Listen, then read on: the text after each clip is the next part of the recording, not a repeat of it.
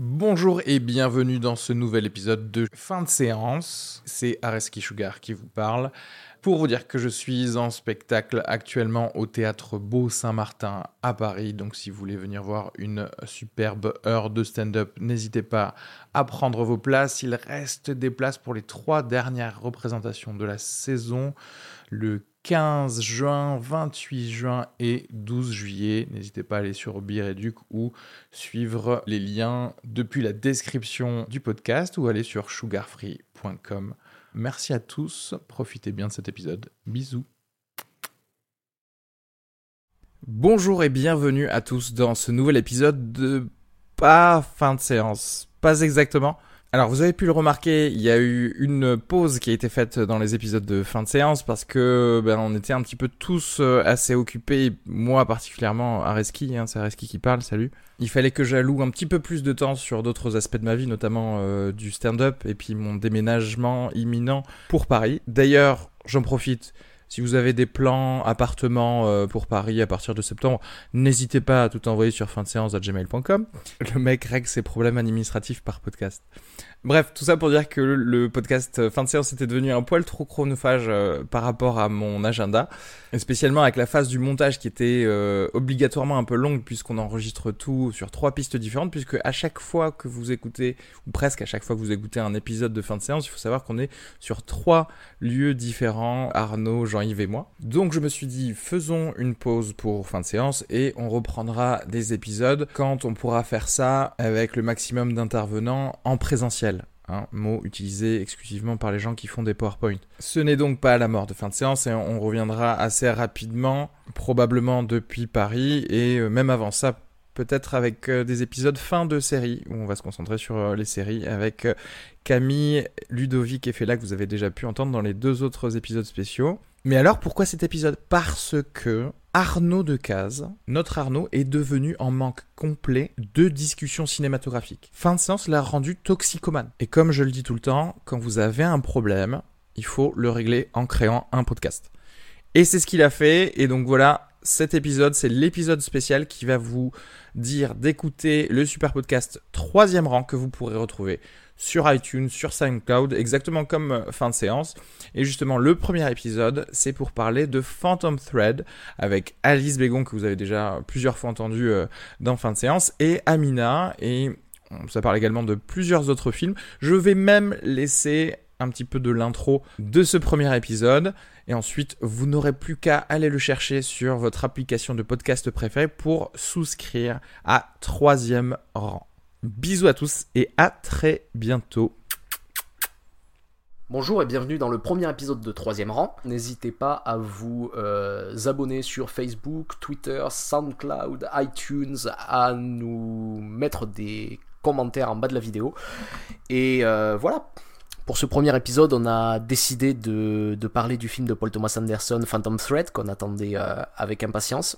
Et je vous souhaite une bonne écoute.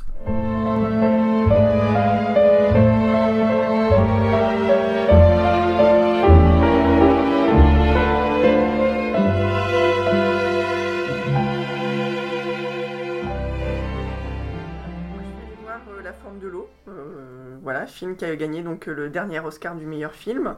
Et euh, je l'ai vu avant cet Oscar, je tiens à le dire, parce que généralement, quand un film gagne l'Oscar du meilleur film, je sais que je vais pas aimer. Il y a, une corrélation entre les dieux, les dieux, les deux régulièrement.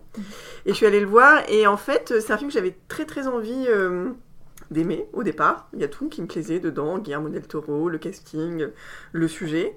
Et, euh, et j'ai été prise d'un ennui sympathique, mais très présent, persistant. Et ce que j'expliquais à Amina le lendemain, ou le jour même d'ailleurs, quand je l'ai vu, mhm. c'est que ça m'a évoqué un, concept euh, que j'avais pas trouvé encore pour les films. J'ai friendzoné ce film. C'est-à-dire que il avait tout. Euh, tout, on avait tout pour se plaire. Euh, j'ai toujours rien. Si, j'ai des choses quand même concrètement à, à dire sur le film que, que j'ai moins aimé, notamment sur le personnage principal qui est donc cet homme poisson, qui est pas très développé. Mais quand même, je pense qu'il y a une sensibilité dans le film, et normalement chez Guillermo del Toro, qui m'aurait permis d'être ému, et qui là vraiment est, est pas arrivé jusque moi, et voilà. Ouais. D'où le concept du friendzonage euh, du film. C'est-à-dire que même si on essaye de te forcer, t'arriveras pas à l'aimer. Non, oui, et ça me fait un peu mal au cœur quand même, parce que j'aurais aimé l'aimer par certains abs- Ouais, tu le ab- trouves aspects, sympa, ouais. euh, as- aspects, j'y arrive Ah. plus ce soir. hein. Mais j'y arrive pas. Mais euh, je, je sais pas si vous l'avez vu. Ouais, ouais, non, mais euh, je suis à peu près d'accord avec toi sur le film, c'est-à-dire que je, je pense que le film passe énormément de temps sur ses personnages secondaires, parce qu'il a un discours derrière à vouloir en fait présenter un petit peu tous les, euh, les marginaux de la société. Donc on va avoir un homosexuel, euh, une, euh, une noire, une handicapée, un homme poisson aussi. Et, Un monstre, on va dire plutôt. hein. Ouais, un monstre et euh, l'antagoniste qui est euh, l'incarnation de la masculinité toxique, on pourrait dire, dans ce, dans ce film, la manière dont il le joue, etc. Ce qui fait que le film passe énormément de temps à essayer de, euh, de développer les drames de tous ses personnages principaux et à oublier un petit peu son histoire d'amour, en fait, entre, euh, entre l'héroïne et ce, et, ce monstre, et ce monstre aquatique. Et ce qui fait que euh, le monstre, en fait, met très très longtemps à avoir une personnalité. Pendant toute la première partie du film, on le voit pas du tout agir. Même, et du coup, c'est très compliqué, en fait, de se, de se projeter dans le point de vue de l'héroïne. Puisque euh, on voit très bien pourquoi le monstre tombe, amoureux d'elle, mais on voit beaucoup moins pourquoi elle tombe amoureuse du monstre, Bah, en fait. En fait aussi, on l'explique d'une certaine manière parce que euh, il la regarde, elle qui est sourde et muette. On la prend pour un monstre dans la, ci- dans la société. Bon, elle fait le ménage, elle est considérée, c'est, on nous la montre comme une citoyenne de deuxième classe, hein, euh, Mhm. euh, pour être un peu schématique. Et, euh, et donc le monstre, c'est le premier à, à la voir et à communiquer avec elle, c'est-à-dire qu'à à apprendre sa langue, parce qu'elle parle, Mhm. elle a une langue, elle a, elle a la langue des signes, mais en fait c'est le c'est le seul à, à apprendre la langue, parce que même son amie, elle, elle lit sur les lèvres, ou non, elle peut entendre, hein, donc c'est un problème de voix qu'elle a. Oui, Mais c'est ça. a- Et ses, deux amis euh, qui sont son voisin et sa, Voilà. sa collègue de travail, en fait, comprennent le langage des signes. Mais il y a, il y a quelque chose qui est assez intéressant, c'est que euh, généralement, ces deux amis, en fait, euh, sont surtout en monologue avec elle. C'est-à-dire, parlent d'eux, mais écoutent très peu euh, Elisa, jusqu'à une scène qui d'ailleurs est très très belle. Très bien interprétée par Sally Hawkins, où c'est la première fois en fait où elle s'exprime vraiment, où elle essaie de convaincre son voisin de l'aider à sauver ce monstre. Et euh, il y a une scène en fait où euh, elle signe ce qu'elle veut lui dire et son voisin euh, dit à voix haute en fait ce que signifie ce langage des signes. Donc il n'y a pas de sous-titres, ce que font la plupart des films en fait avec des, des surmuets. Là il n'y a pas de sous-titres et c'est juste la performance de Sally Hawkins qui fait passer cette espèce de frustration de ne pas pouvoir communiquer. Et, euh, et ça je trouvais que c'était une scène très très réussie pour le coup. Oui, mais elle est limitée en fait. C'est un moment et on retrouve surtout pas cette, ce, ce mouvement-là dans sa relation avec euh, cet homme euh, poisson. Quoi, ce... et, et, et ce qui fait que j'arrive pas. Effectivement, j'ai pas le moment où il tombe amoureux. C'est-à-dire que il déjà il apprend très vite euh, le langage, bon, très bien. Mais j'ai pas ce moment que j'attends aussi quand même dans, une, dans le genre, hein, une comédie romantique, où euh, je comprends ce qui l'attire particulièrement chez Mhm. lui Mhm. et lui particulièrement chez elle en fait. euh, à part euh, ce qu'il est. ro- Parce qu'il est, il est, il est très peu, est très peu actif, c'est-à-dire que même, tu vois, il est enchaîné, il se fait taper par Michael Shannon en permanence. Il n'y a même pas une résistance active à ça qui ferait Ouais. qu'elle pourrait être impressionnée, tu vois, par, par, par- En fait, il a très peu de, de, de- ouais, de capacité d'action, ce, ce monstre, pendant la moitié du film, quoi. Alors Alors moi qu'il j'ai est pas vu. alors qu'il est censé quand même avoir des pouvoirs magiques. Ouais, hein, ouais. quand même, hein. Alors moi j'ai pas vu le film, mais ce que j'en retiens, c'est que le concept de friendzone est vraiment appliqué dans ce film-là, puisque on entend à ma gauche que le personnage principal n'est pas actif, et on entend à ma droite que ce film manque de ch- côté charnel en fait. Donc euh, ouais, je comprends que tu l'aies friendzoné. Oui, c'est parce qu'on n'a pas. En fait, c'est le, le, le film s'attarde plus sur le personnage secondaire qui est interprété par Michael Shannon, espèce de méchant absolument génial en fait, euh, des méchants qu'on aime, hein, c'est-à-dire qu'on on adore les détester, ils ont tout en fait, Ouais, c'est tellement ça. faciles à détester, ça manque tellement de nuances. Euh, on Mais- attend. Oui, mais ça fait des. En- en- encore ça, ça pourrait parce que ça, il ressemble énormément à un autre personnage de la filmographie de Del Toro qui était le, euh, je me rappelle plus son nom, mais le capitaine franquiste dans euh, dans le labyrinthe de, De Pan, Pan, ouais. interprété par Ouais. Sergi Lopez. Et dans Sergi Lopez, c'était ce qu'il y avait d'assez beau en fait, c'est que cette petite fille voyait des monstres et que le véritable monstre en fait, c'était euh, ce Sergi Lopez qui faisait peur quoi, qui, qui était, c'était une incarnation du mal. Et il y a un côté qu'il a jamais relié, c'est-à-dire il a une écriture très euh, mythologique, tu vois, euh, Guillermo del Toro. Il essaie de créer une mythologie et donc il faut qu'il y ait une incarnation du mal ultime, tu vois. Oui, mais c'est cet homme Dieu, quoi, il représente aussi la mythologie, mais on, on ne sait rien de lui. C'est-à-dire que même moi, ce qui me pose problème, c'est qu'il n'a pas de nom. Euh, euh, On ne parle pas du nom. On- bon, normalement, c'est quand tu t'intéresses à quelqu'un, Mhm. elle va chercher. Il n'y a pas la scène où elle essaye de le nommer, de, le, de lui. De, Comme vois dans E.T. Ou E.T. comme très dans, vite, comme il dans le E.T., nomme. exactement. Et il n'y a pas ce- ce- cette recherche-là. Et on apprend, mais vraiment de manière très éloignée, que c'est peut-être un dieu. euh, et encore, on n'est pas tout à fait sûr. Et, et cette histoire de pouvoir magique arrive à la fin, mais plus comme un Deus Ex Machina qu'autre chose. En fait, je pas- crois, je crois vraiment que j'aurais aimé un peu moins d'intrigue sur les personnages secondaires et un peu plus sur euh, Elisa et le, et le monstre, Oui, quoi. parce que ce qui fait que moi je passe complètement, complètement à côté de cette fin. euh, qui pourrait être en fait qui a, extrêmement belle, Mhm. mais je, je ne, je dis bon bah ça reste très théorique quand je regarde le film. Donc voilà la forme de l'eau. Amina? Alors moi, je j'ai pas vu La forme de l'eau parce que je voulais voir un film français. J'ai vu Le retour du héros avec euh, Mélanie Laurent et Jean Dujardin. Jean Dujardin. Et en fait, euh, bah, j'ai bien aimé les deux premiers tiers du film, ce qui m'a surpris un peu parce que j'en attendais pas grand chose, mais euh, j'ai bien aimé la bande-annonce. Je m'attendais à un truc euh, peut-être mieux que ce que Mélanie Laurent plus Jean Dujardin laissait sous-entendre, mais au final moins bien que ce que les deux premiers tiers euh, ont laissé croire.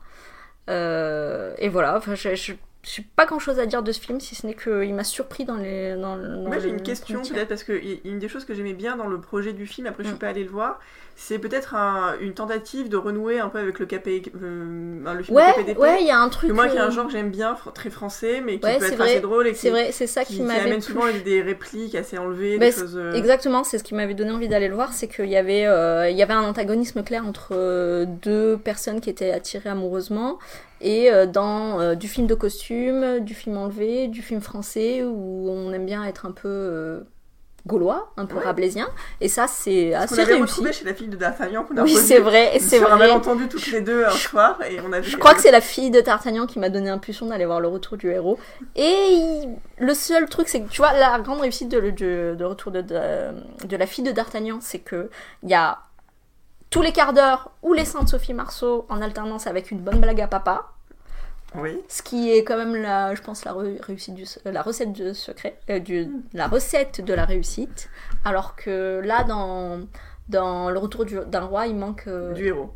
Le retour d'un roi, je trouve que tu as fait un mix entre le Le- discours d'un roi, le Anna et le roi, et tous ces films du dimanche soir qu'on regarde du- un peu honteusement, régulièrement. Mais finalement, finalement le, le retour du héros, c'est un peu un film du dimanche soir. La seule chose qui lui manque, c'est peut-être ça, euh, plus de chair euh, bien réglée tous les quarts d'heure, tu vois.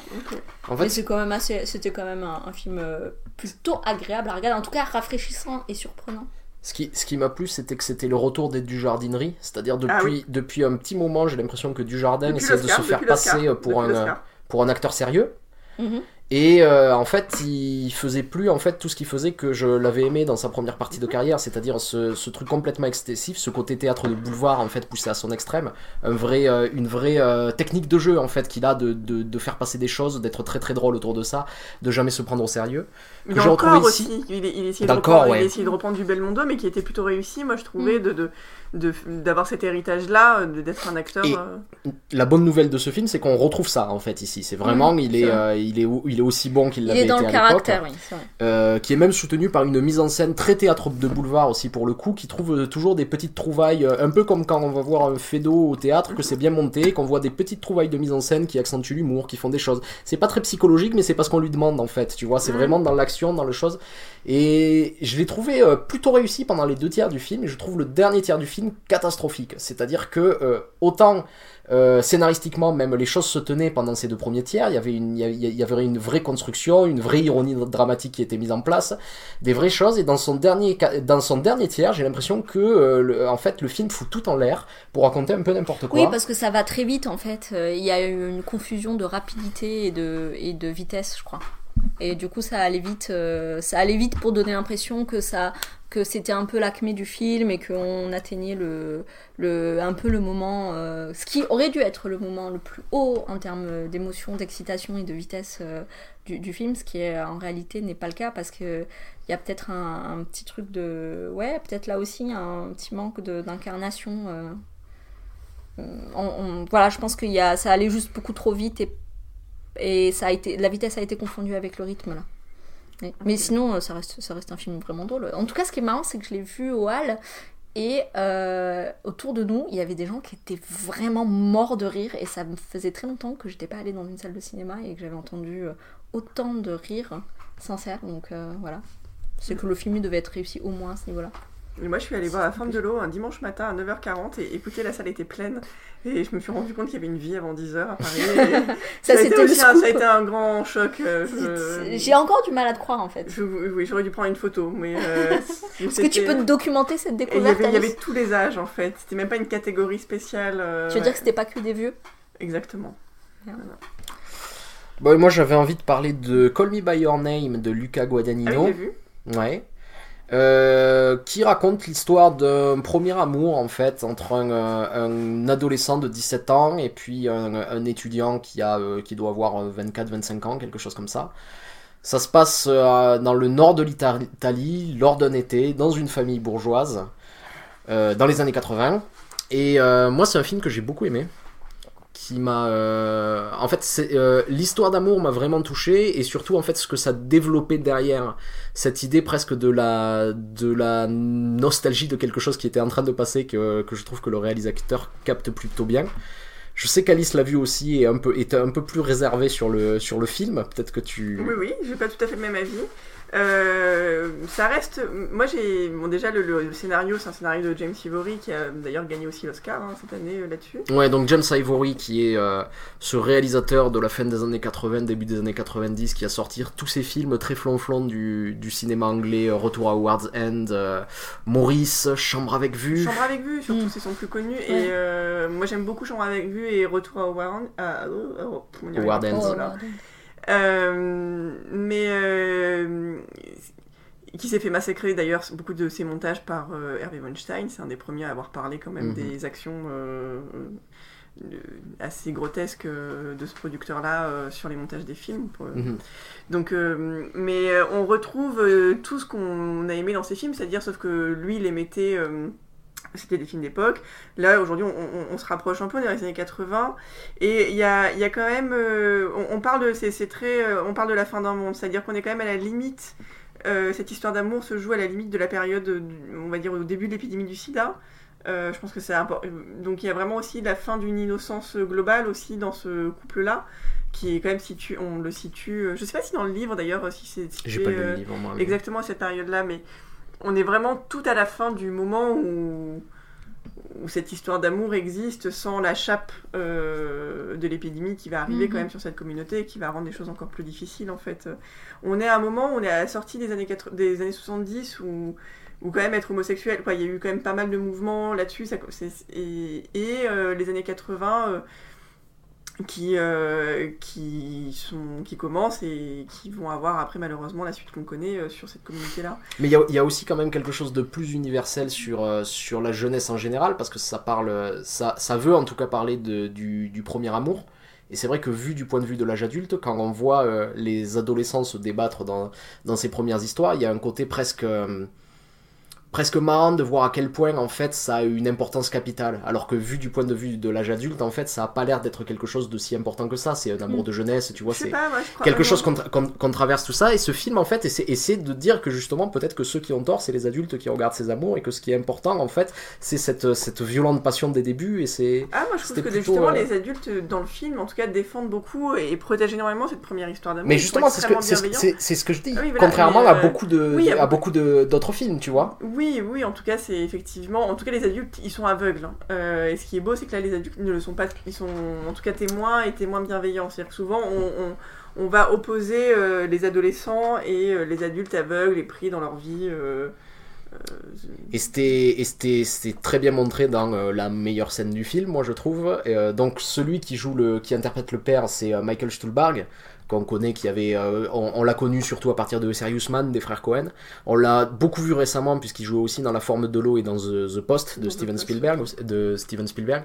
C'est un acteur que je trouve assez génial qui est merveilleux. Hein. qui est pas du tout euh, qui fait pas du tout partie de ces acteurs de la méthode tu vois qui c'est à dire que quand je le vois dans un film il joue un petit peu toujours de la même manière mais je sens en fait une technique très très raffinée tu vois Mais Et- c'est un second couteau surtout, euh, qui est beaucoup utilisé comme un acteur de support euh, qui... Ouais. Exemple, dans The Post, c'est- c'est révélateur. Moi, je trouve que c'est vraiment le film où euh, on a euh, de- des mastodons d'Hollywood qui sont là, Mhm. et donc on peut pas mettre n'importe qui en face. Mhm. Et lui, typiquement, il, il, Il est assez solide. il est assez solide, et en même temps, il a pas ce...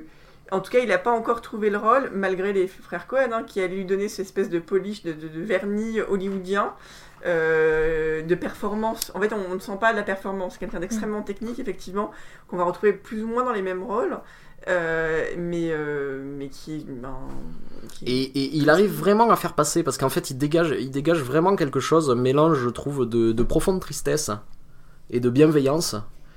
Et à la fin du film, il a un monologue qu'il adresse à, à son fils que je trouve bouleversant. Et la manière dont il le joue, en fait, il évoque justement euh, ses, idées d'amour de jeunesse, euh, etc. Et la manière dont il le joue, c'est pas dit dans le texte, mais on sent en fait tout le passif de ce père. On sent en fait ce qui a pu se passer dans sa jeunesse. On sait pas exactement quoi, mais il arrive à faire passer ça. Et c'est un moment, moi, que j'ai trouvé vraiment, vraiment bouleversant pour le coup. hein.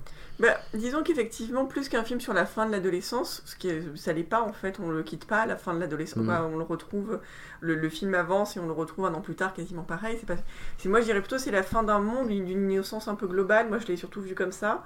Et c'est vrai que le, le père est un personnage important là-dessus parce que euh, lui-même c'est celui, c'est celui qui exprime cette plus grande nostalgie grâce à cette scène de, de, de fin.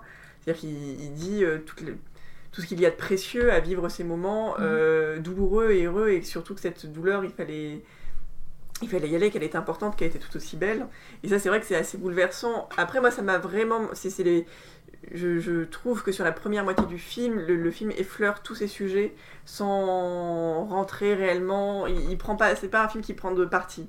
Donc j'ai trouvé ça agréable à regarder mais il y avait jamais de Est-ce que c'était pas un peu euh, l'anti-dernière séance de Bogdanovich qu'on a vu il y a pas longtemps ensemble, Alice? Effectivement Où ouais. euh, en fait dans la dernière séance, euh, on montre un peu les histoires d'adolescents, les histoires d'a- d'amour d'adolescents, et comment en fait parfois les adultes ils viennent dynamiter ça, pourrir ça un peu. Non, parce aussi. que dans, dans, la, dans la dernière séance, il y a aussi l'idée de la- d'un monde complètement pourri et irrattrapable, ce qui n'est Ouais. pas du tout le cas. Là, c'est une beauté italienne.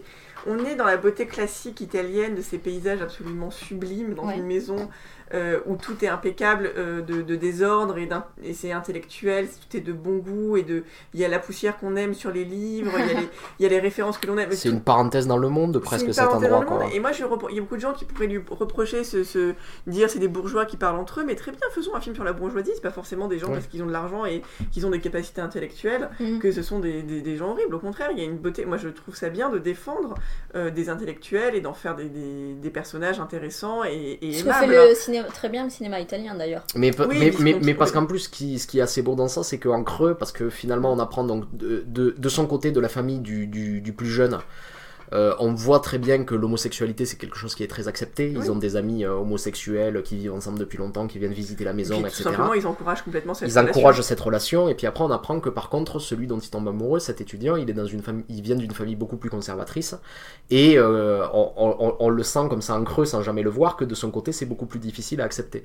Et en fait, ce qui est assez beau dans le film, justement, c'est de montrer cet endroit presque comme une utopie de ce qui pourrait ça, être, ouais. tu vois. Et c'est. Je, je trouve que, alors qu'il y avait beaucoup, beaucoup d'éléments, par exemple, le, le réalisateur, c'est- quelqu'un qui fait- a fait beaucoup, beaucoup de ses films autour de la nourriture et des repas. Euh, c'est moi, c'est des scènes que j'aime beaucoup dans les films et sont- qui sont très difficiles. hein, euh, mais, euh, et par exemple, il y avait beaucoup de choses qui auraient pu se passer. Il il aurait pu recentrer toute la, toute la première partie de son film plutôt là-dessus, sur la façon dont les parents reçoivent, parce que tout l'été, en fait, ils, ils accueillent cet étudiant euh, stagiaire, mais ils accueillent aussi toute l'intelligentsia italienne du... Et donc le, le repas a de l'importance, ils sont servis, il y a- Mhm. il y a des enjeux, c'est qu'il y a des discussions intellectuelles. Et je trouve que le film se perd à essayer quand même de, de montrer que le personnage qui interprète... Donc... euh, Elio, qui est interprété par Timothée Chalamet, va quand même essayer de s'intéresser aux adolescents. Il y a tout un groupe d'adolescents qui existe, puis qu'on perd après. Et moi qui m'apporte rien dans le film, j'en ai pas besoin, je trouve que le film se perd, se perd, se perd dans ces histoires-là. J'aime la fulgurance à la limite de l'histoire d'amour qui vit euh, avec une jeune fille, euh, dont on a besoin aussi parce que mm, pour euh, sa rencontre avec Oliver. Mais sinon, il y a quand même beaucoup, beaucoup de, digressions autour de ce groupe qui, moi, ramollissent vraiment. J'ai l'impression que le film était mou par endroits et, ça reprend un peu du nerf quand c'est évacué, quand on se reconcentre sur leur histoire d'amour à eux. Après, voilà, je, je pense que c'est pas un film qui.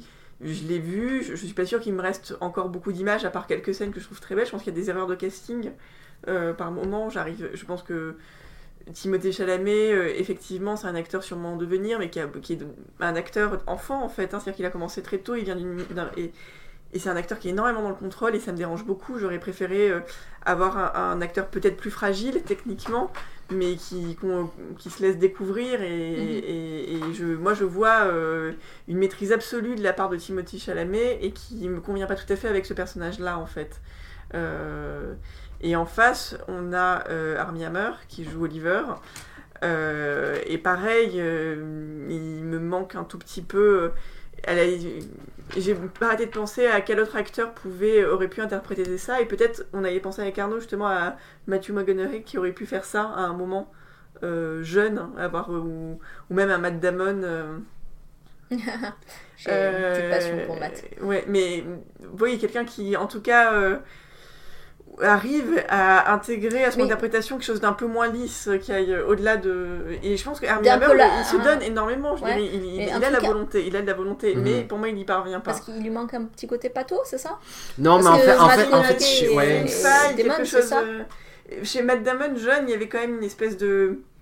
Il y avait une beauté physique qui était présente, qui était là et, et indéniable. C'est presque cette. En fait, je sais, je sais pas comment dire, c'est-à-dire que l'amour que Elio lui porte, je le vois, mais l'inverse, je le vois beaucoup moins Ouais. en fait. C'est-à-dire que j'arrive pas à voir dans son regard de l'amour pour la personne qu'il est Ouais, censé aimer. Exactement. Tu vois ce que je veux dire?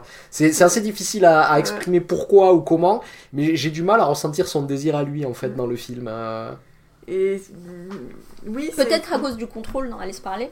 Oui, il y a quelque chose où je le sens très bon élève dans son interprétation. Je sens vraiment qu'il a envie de casser euh, Mhm. l'image très lisse. euh, euh, pour eff- quoi, on l'a vu dans, dans The Social Network, hein, donc c'est lui qui faisait les jumeaux. Mhm. Euh, donc voilà, il a, il- il- pourtant c'est sur le papier c'était un bon choix, c'est-à-dire qu'il Mhm. représente tout ce, il représente l'Amérique à lui tout seul physiquement. tout est, tu vois, c'est bien élevé, c'est costaud, c'est bien bâti. Nourri au bout Et on a envie de voir cette personne tomber, quoi, le temps d'un été en Italie, euh, s'ouvrir un peu à, à son réel désir et, et tomber, et, tu vois, et justement casser cette, euh, cette image qu'il essaye de construire très fortement avec euh, l'amour qu'il a pour ce jeune homme, mais qui est très différent de lui. Mais ça, je l'ai pas, et je pense que c'est deux acteurs qui se donnent beaucoup de mal, qui sont très appliqués, mais qui n'arrivent pas à atteindre euh, ce niveau. On parlera, euh, je pense que c'est le bon lien de faire de. C'est pas un Daniel Day-Lewis, quoi, et peut-être qu'il aurait fallu au moins un des deux. euh, un des deux acteurs euh, capables d'être de la trempe d'un Daniel Day-Lewis pour que cette histoire-là décolle. Alors justement, on va en profiter alors Je- pour... J'essaye de faire la transition. Magnifique transition. Donc on va parler de maintenant le film de la semaine qui est Phantom Thread de Paul Thomas Anderson avec Daniel Day-Lewis, Vicky Krieps et Leslie Manville. Alors pour le synopsis, dans le Londres des années 50, juste après la guerre, le couturier de renom Reynolds Woodcock et sa sœur Cyril règnent sur le monde de la mode anglaise. Ils habillent aussi bien les familles royales que les stars de cinéma, les riches héritières ou le gratin de la haute société avec le style inimitable de la maison Woodcock. Les femmes vont et viennent dans la vie de ce célibataire aussi célèbre qu'endurci, lui servant à la fois de muse et de compagne jusqu'au jour où la jeune et très déterminée Alma ne les supplante toutes pour y prendre une place centrale. Mais cet amour va bouleverser une routine jusque-là ordonnée et organisée au millimètre près.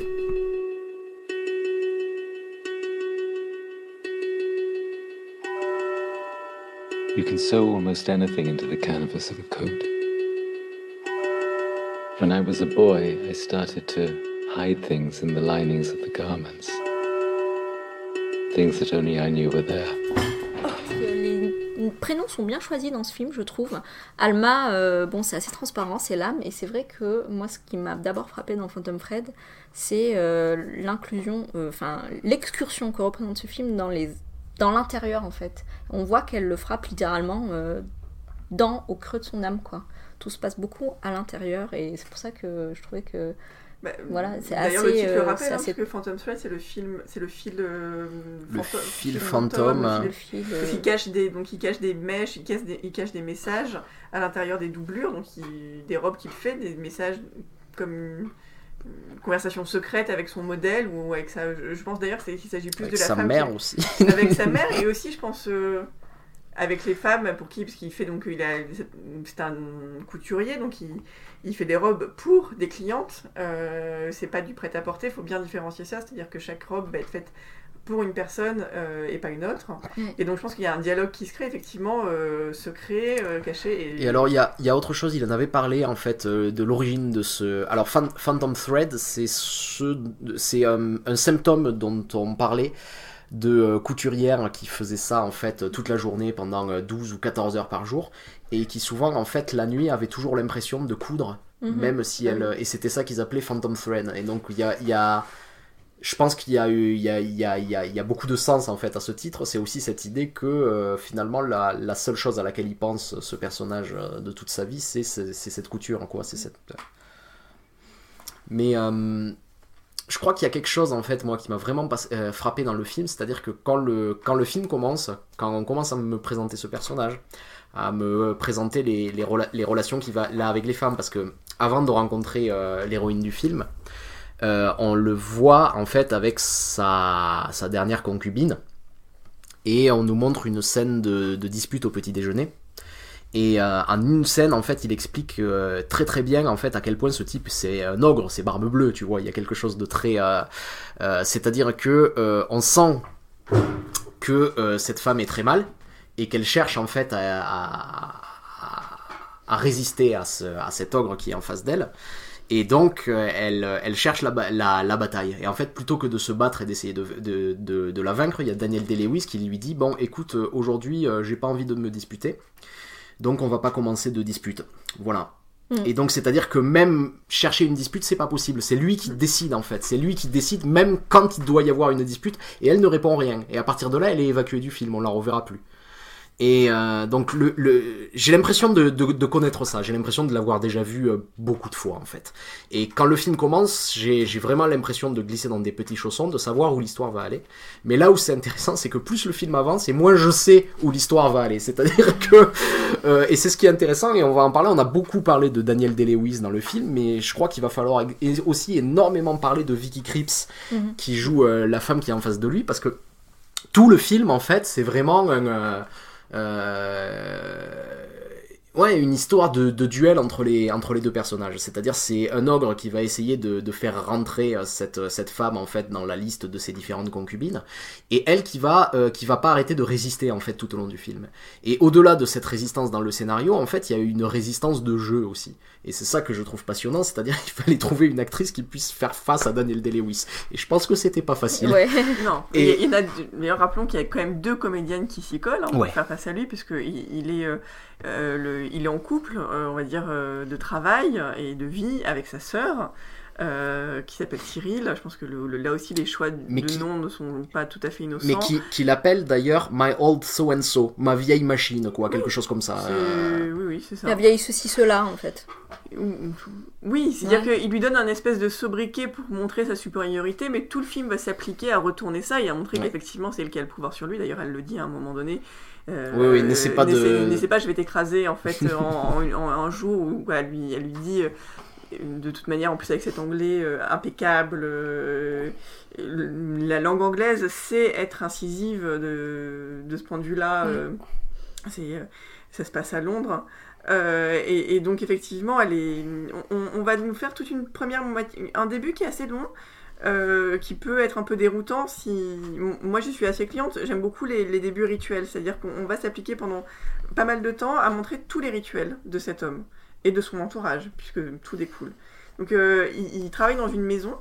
euh, on appelle ça une maison de couture et en fait c'est une vraie maison, c'est-à-dire qu'il vit au-dessus euh, de, de l'atelier et donc on va nous montrer effectivement sa vie de, de son rituel du rasage au, fameux petit déjeuner et puis à son arrivée. le petit euh, déjeuner qui revient peut-être dix fois dans le film. hein. ce qui est extrêmement important, la nourriture revient tout le temps, enfin, on pourra en reparler après. Mais... Et donc on, on- on va nous montrer tout ça, donc tout son, tout son rituel, c'est cette, euh, la cartographie précise de la vie de cet homme. Et euh, effectivement, comme tu le disais, comme une espèce de cliché qu'on aime bien, c'est-à-dire du méchant, euh, quoi, du... Parce que... quasiment. Bah, de euh, l'artiste qui contrôle en Le, fait. diable s'habille en Prada. Voilà, l'artiste qui euh, contrôle, ouais. Donc on est là-dedans euh, et on se dit ah super, grand numéro d'acteur. on, a vu Meryl Streep dans le diable s'habille en Prada. On va avoir Daniel Day-Lewis dans le rôle du grand couturier. Ouais. Euh, après Saint-Laurent, euh, il fallait bien que les Anglais s'y attaquent. donc voilà, on, est, on frémit, mais rien de nouveau sous le soleil quand même, vraiment. Il n'y a pas grand-chose. Et on se dit, tiens, bon, bah, Paul Thomas Anderson, qui est habitué quand même aux grandioses, nous fait un petit film comme ça. Il se fait plaisir, il y a du costume, ça va très très bien avec son esthétique, mais comme tu le disais, on est dans nos chaussons très confortables. Et là, il y a cette scène et l'apparition, mais qui est vraiment une apparition de cette comédienne. Euh, Elle trébuche dans un restaurant.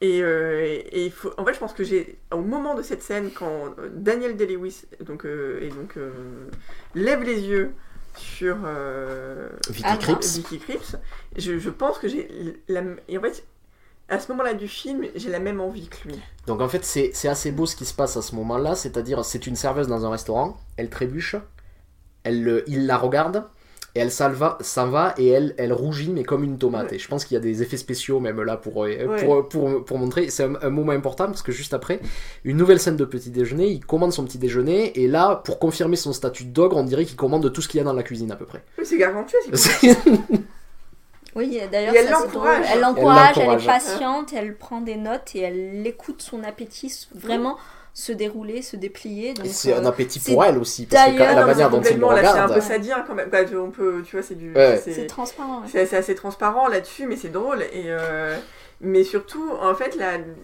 on n'essaye pas de nous la présenter euh, de manière euh, comme un personnage un peu gauche et mal fagoté, parce qu'elle l'est, mais forcément, c'est l'uniforme est plutôt social, en fait, qui la rend mal fagotée, puisqu'on on leur met des uniformes absolument horribles. Et, euh, et euh, donc, on- il n'y a pas ce. D'habitude, par exemple, si on, on a beaucoup parlé de ce film, parce qu'il est sorti en même temps aussi que Fifty Shades of Grey, qui est quand même deux histoires.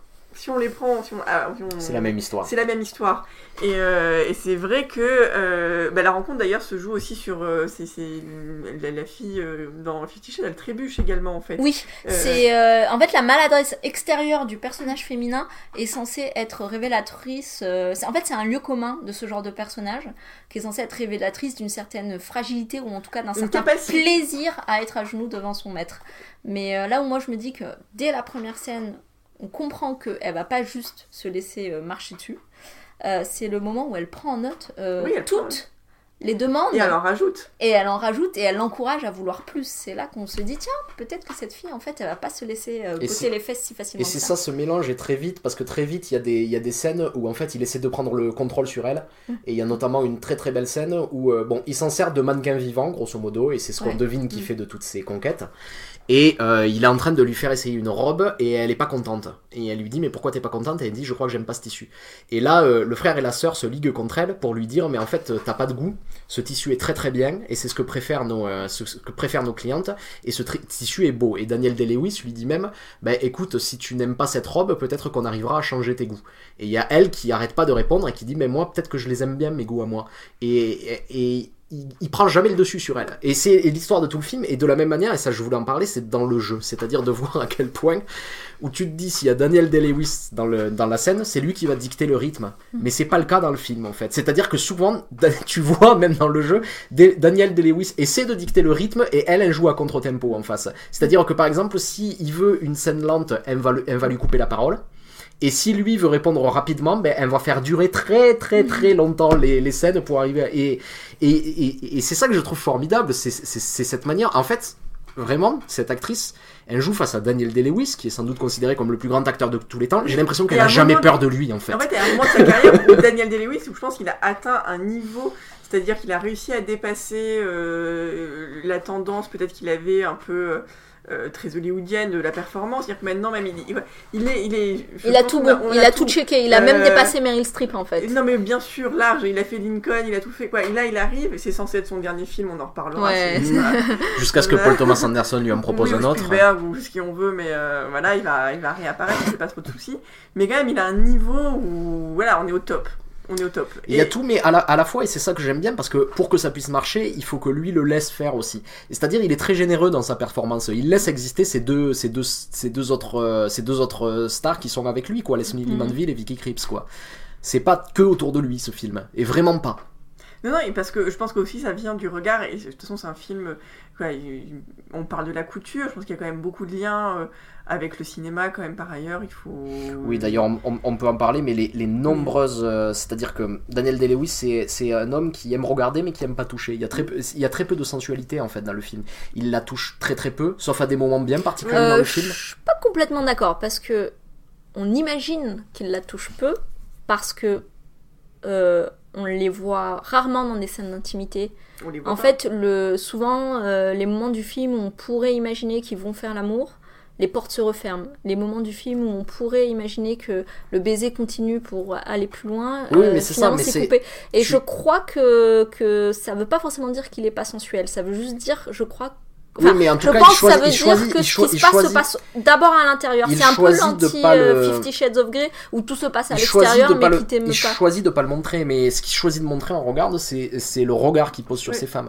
Et à plusieurs reprises, en fait, par exemple, à un moment donné, il y a un défilé de mode, il y a elle qui est mannequin lors de ce défilé, et il n'arrête pas de la regarder à travers un, un Judas qu'il Mm. a mis dans le mur pour regarder. dont euh, elle a conscience. et Dont, dont elle a joue. conscience et elle joue. Et, elle, et, et, et quand elle sait qu'elle le regarde, elle est d'autant plus euh, joueuse. au départ, fait. il la regarde pas et elle va justement faire, elle va faire ex- exactement ce qu'il faut parce qu'elle elle- elle a conscience que derrière, il va, il va quand même la regarder via l'œil.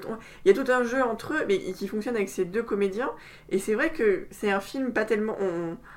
C'est très Hitchcockien, hein, on, on ça a été beaucoup dit, mais là-dessus, quand même, on peut. euh, C'est parce que. Il y a, effectivement, il n'y a pas de scène entre, il n'y a pas de scène d'amour, il n'y a pas de scène charnelle, mais tout, tout est sensuel. Tout est quoi tout carrément. est extrêmement. C'était Il y ultra a quand même une, une, une chimie, un, un- quoi, c'est électrique entre Ouais. eux. Ouais, je... C'est- vraiment très, très cette, cette alchimie entre deux personnages physiques aussi présente. Ça passe par la nourriture, parce qu'il y a quand même. Donc tout le dialogue, je pense, euh, charnel, euh, passe par le goût ou le dégoût de Daniel Day-Lewis au petit Mm. déjeuner. On sait Mm. très bien, est-ce qu'il a envie de coucher avec elle ou pas? C'est selon comment Albert c'est un biscotte. Selon lui, sa sa capacité à. Parce que c'est les ça. moments, c'est autant en fait, euh, cette, il y a eu cette première scène de, de déjeuner où il la rencontre, où il commande plein, où on sent un appétit sexuel ahurissant. Et il y a beaucoup de scènes aussi où on le sent énervé par les bruits du quotidien en fait, que, euh, qui peut, c'est-à-dire elle qui beurre sa biscotte et lui qui supporte plus ça. Et le son qui est bien mis en avant. Et qui pour, veut pas euh, manger. Et C'est quelqu'un qui a un rapport extrêmement délicat à la nourriture, c'est-à-dire qu'il passe son temps à dire tout est trop gras, tout est. il- Je vais pas manger ça alors qu'il a des pâtisseries. Quoi, moi, je... quand même, les pâtisseries dans ce film sont extrêmement appétissantes. tout est appétissant.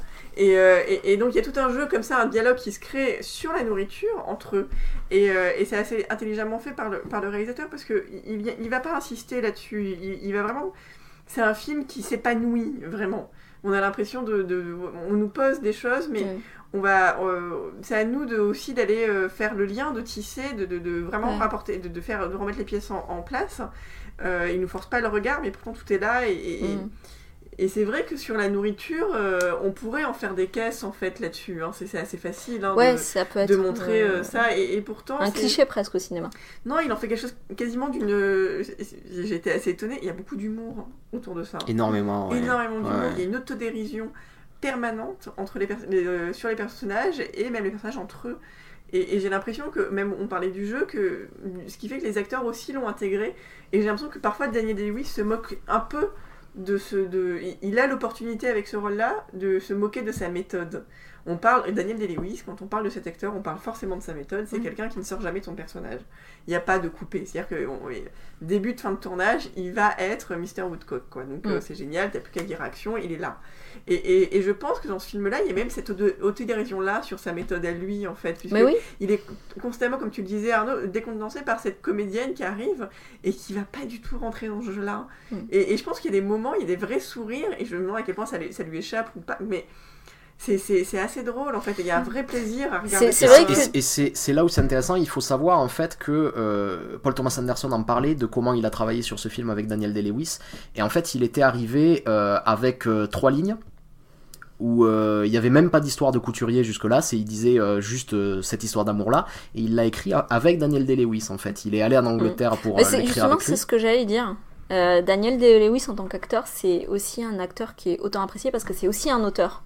Quand il arrive sur un film, il écrit son rôle en le jouant Et, euh, et euh, pour moi, le mythe euh, de Pygmalion, qui est vachement transparent, en fait, il est, il est repris dans le, dans, le, dans le film de manière ultra transparente parce que, ben voilà, t'as un mec qui arrive et qui fait de cette jeune femme quelque chose d'autre. Euh, Pygmalion, il fait de la statue, c'est lui qui, littéralement qui, en la sculptant, tombe amoureux d'elle.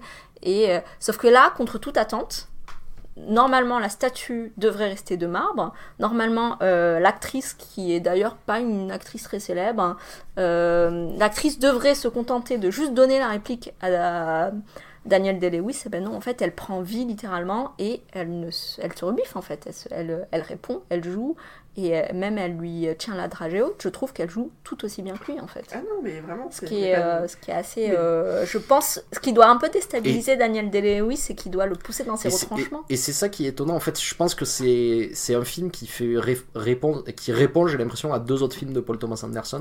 Je pense à The Master, évidemment, Mm. qui était une histoire de domination aussi, euh, mais qui se passait pas comme comme prévu non plus. Et euh, ce qui est marrant, c'est que euh, The Master, c'était quasiment l'inverse. C'est-à-dire que d'abord, on avait 20 minutes sur le personnage de Joaquin Phoenix qui faisait n'importe quoi. Et où on avait l'impression, en fait, que jamais on allait comprendre comment ce personnage allait marcher. Il est très chaotique, c'est-à-dire que tout d'un coup, il est photographe dans un grand ma- magasin new-yorkais et il attaque un client, mais on sait pas pourquoi. Et ensuite, euh, la, la scène d'après, il distille de l'alcool à partir d'huile de moteur, tu vois. Il fait des choses comme ça, et il fait les unes après les autres, et on se dit, on va jamais le comprendre. Et quand arrive la fin du film, on arrive à anticiper ce qu'il va faire. C'est-à-dire, en- en- le moment où il va quitter euh, euh, euh, Philip Seymour Hoffman, on le sait avant qu'il le quitte. Mhm. Et on a fini par le comprendre. Et ici, on a l'inverse. On a un personnage qui est complètement dans ces petits euh, trucs quotidiens qui vont se répéter indéfiniment, où euh, sa sœur arrête pas de lui répéter c'est jeudi, tu pars à la campagne, tu vois, où on imagine vraiment sa semaine qui est toujours euh, qui fonctionne de cette man- même manière-là. On projette beaucoup de choses et au bout d'un moment, ben non, ça va pas se passer comme prévu. Le deuxième film au- au- au- après euh, auquel ça s'oppose, j'ai l'impression c'est There Will Be Blood aussi avec euh, Daniel Day-Lewis. Parce que There Will Be Blood avait quelque chose d'un peu particulier dans le sens où il y a, aucune, a femme qui ne parlait dans ce film. Il y a, y a, il y a pas un seul mot prononcé par une femme. Mm. Et même euh, plus que ça, c'est-à-dire que tous les mots qui sont prononcés, c'est des mots pour dominer dans euh, There Will Be Blood. Et euh, il y a un mot d'amour qui est dit dans ce, dans ce film. À la fin, il y a son fils qui lui dit qu'il l'aime, mais il le lui dit en langage des signes. Parce que en fait, euh, la, la parole, elle est utilisée uniquement comme, un- comme, une, comme, une, comme une arme offensive dans, dans ce film. Et dans un milieu extrêmement masculin, où c'est les hommes qui possèdent. Et ici, on a un petit peu l'inverse, c'est-à-dire que Daniel Day-Lewis, quasiment le seul homme du film, qui est entouré en permanence en fait de, de femmes. Il y a que des femmes dans cette maison, c'est des couturières, il y a une dizaine de couturières, il y a sa sœur, il y a cette femme qui arrive. Il y a les clientes. clientes. Et il y a les clientes, et ce qui est marrant, c'est que dans ce sens-là, d'abord, il le montre un peu comme le petit roi de ce, de ce domaine-là, lui qui, peut, qui possède ça, mais c'est marrant de voir en fait comment, en fait, finalement, ses paroles finissent par ne plus les atteindre, elles. Et comment ils- elles arrivent en fait à retourner ce rapport de force qui existe. Et euh, enfin voilà, ça, je trouve que ça prolonge bien Moi, je- le. je- je- contrairement à toi, j'ai jamais pensé. et Je, je trouvais qu'il y a toujours un truc assez malin chez Paul Thomas Anderson, c'est qu'il a tendance à nous montrer, et on pense voir des hommes extrêmement dominants parce qu'ils le sont. Euh, Extérieurement, ouais. mais il, il arrive toujours assez cruellement à montrer à quel point ces hommes sont d'une fragilité, d'une faiblesse. Et c'est- ouais, pas, ils nous montrent pas des, des hommes qui écrasent, c'est des hommes qui sont qui finissent toujours écrasés quand même. Mais comme tu dis, ils finissent, ils les montrent quand même d'abord dans une position Oui. de pouvoir pour ensuite les. euh, Mais là, j'ai l'impression que ici, quand même, il, a- il, il, il abou- il y, a, il y a un aboutissement sur ce geste-là, en tout cas. Euh, Bah, très vite, on le voit qui pleure euh, après sa maman, finalement. Dès, les, dès, dès la première séquence du film, il, y a le, fantôme de la mère qui, est convoqué à travers les paroles euh, par, Daniel Day-Lewis. euh, c'est entre sa, sa sœur et lui, c'est quelque chose que eux partagent et qui exclut tous les autres, en fait. Et au début, tu te dis, euh, tu te dis, il y a- le seul couple qui marche, c'est Daniel et, sa sœur, parce que c'est les seuls à comprendre euh, à avoir eu la mère en commun. Et donc, enfin, en tout cas, moi au début, quand j'ai vu le film, la première piste que j'ai eue, c'est ok, cette fille, Alma, elle va pas, elle va pas durer longtemps. De toute façon, euh, le seul couple qui fonctionne, c'est Cyril et et, euh, et, euh, et son frère, euh, joué par Daniel Day-Lewis. Mais, mais en fait, bah, finalement, le film t'emmène ailleurs et, tu te rends compte que oui, le fantôme de la mer est là, mais que finalement, Alma, elle va même se réapproprier le fantôme de la mer. Ah, et c'est ce- pour ça que peut-être elle fait, euh, elle fait partie du, du, euh, de, de, de cette famille que étrange euh, qu'il forme avec sa sœur. Et alors c'est là en fait où on voit euh, que les choses... euh, Il y, a, il y, a, il y a comme un petit court métrage en fait au, au milieu du film qui raconte une histoire qui est une des clientes de Daniel Day-Lewis, Barbara Ah Rose, ouais, oh là là, la chiale. et euh, qui vient pour commander une robe pour son euh, deux ou troisième mariage, je me rappelle plus. Je Sans doute beaucoup plus que ça, même. que ça, ouais.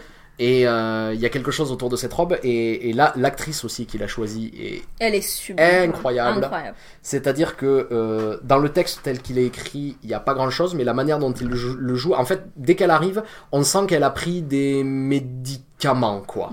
Mais alors, Elle juste, est- attends, pas sûr que là, comme ça, vu de l'extérieur, euh, tes auditeurs puissent comprendre. Je pense qu'en fait, il faut juste rappeler ce que vient faire cette femme. Cette femme est une femme extrêmement riche, une cliente, dont on c'est- entend d'abord parler avant de la C'est rencontrer. pas une cliente.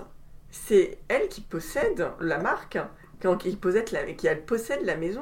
Oui, en fait, c'est elle. principale euh, investisseur de c'est la ça. marque. Donc Ouais. c'est c'est c'est pas juste une cliente, c'est-à-dire que c'est euh, la cliente, c'est elle qui fait tourner la maison. c'est elle qui fait tourner la maison, c'est c'est c'est l'investisseur en Et fait. donc, ouais, elle est extrêmement riche et elle compte, on, on entend d'abord parler d'elle à travers le mépris qu'elle inspire aux gens et ensuite elle intervient. Et c'est vrai que quand elle intervient, jouer.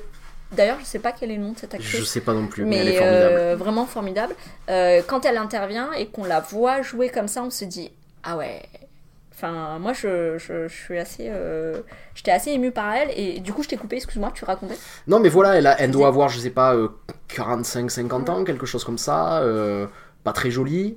Et Bah, elle on va. dire, je, je pense que le point le plus important, mais euh, c'est qu'elle est grosse. Elle Et- est grosse. En fait, et c'est- c'est extrêmement important, je pense, dans le film, pas tellement. euh, c'est parce que c'est la première fois qu'on voit une femme de son poids euh, demander Une robe, robe. de. Et, Ouais, ouais. et- et je pense que. Et, et on la présente d'ailleurs comme une femme qui a de l'argent et qui a un pouvoir sur Daniel Day-Lewis, quand je vois sur son personnage, Mr. Woodcock. Et, et- et donc, euh, je pense que lui, ne se... c'est une cliente que normalement il refuserait. Elle, elle est pas dans ses canons, elle est pas dans son. Elle a Elle pas. ferait pas honneur à ses robes, quoi. Euh, voilà, c'est il ne se. C'est assez violent à et- dire, et mais c'est assez violent et on le ressent. Et c'est vrai qu'il y a tout ce. Alors qu'on l'a vu habillé quand même que des femmes euh, de différents âges, mais quand même taille mannequin, quand même, Mhm. globalement. Là, c'est c'est comme s'il y avait. euh, toute la difformité. quoi. vraiment, on- le, le problème, c'est que cette femme qui est pas forcément euh, plus moche qu'une autre, donc on la voit avec le regard. Moi, je, trouve ça impressionnant. et Mm. Je trouve que le réalisateur arrive toujours à nous à nous faire comprendre du point de vue de, de Woodcock, ce- on Ouais. porte le même regard que lui sur elle. Et c'est affreux.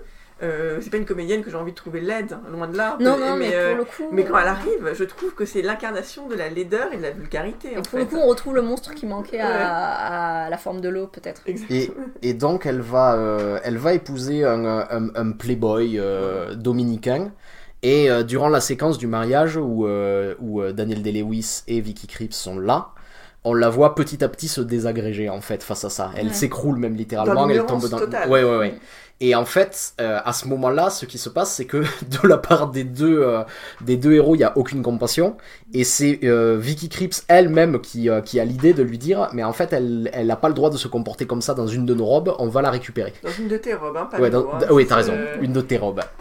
Dans une robe Woodcock, t'as pas le droit. Le monstre n'était pas digne de porter la, la robe. euh, Et donc, ils vont littéralement aller lui enlever la robe alors qu'elle est effondrée en fait euh, sur son lit. Elle est inconsciente, effondrée sur son lit, au fin fond, quoi. Je dirais, elle s'est humiliée publiquement, c'est-à-dire qu'elle a été évacuée de son propre mariage Mm. dans l'ignorance. Quoi, les- le- personne de l'Assemblée l'a remarqué, mais elle a été portée forcément par.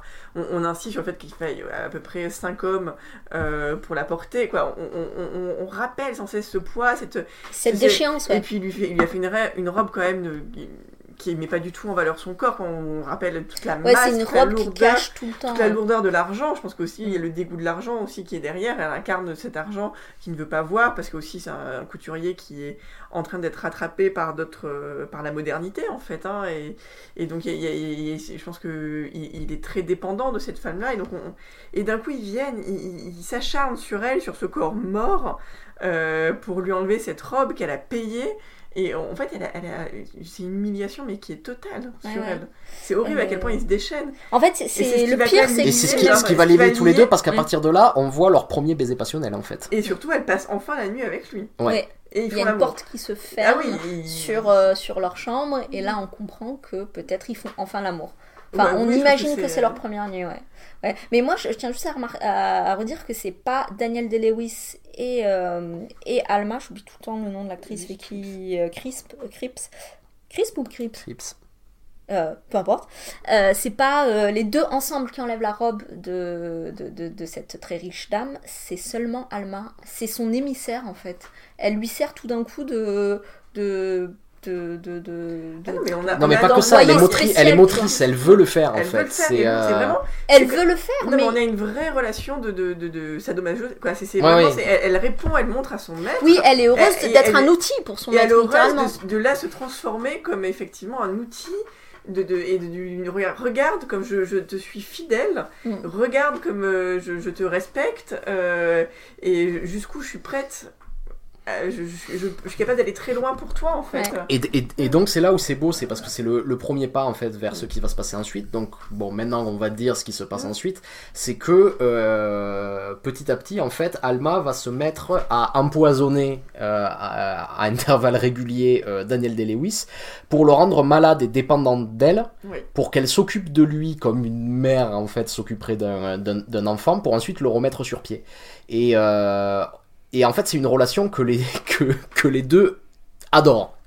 Et c'est là où c'est intéressant, c'est-à-dire ça devient un jeu sexuel en fait, Mhm. cette, euh, cette manière comme, comme Mhm. ça d'inverser les rôles. Et là on parlait de Fifty Shades of Grey, là où c'est plus malin que Fifty Shades of Grey, c'est Fifty Shades of Grey, c'était l'histoire d'un mec qui est dominant dans sa vie, dominant dans sa vie sexuelle et qui domine tout le temps. Mhm. Et ici en fait, et il raconte ça euh, dans beaucoup de ses films, euh, Daniel Day-Lewis, c'est en fait quand il y a une situation de dominant-dominé, elle est jamais aussi simple que ça. Et qu'on peut passer de l'un à l'autre, retourner... re- re- Exactement.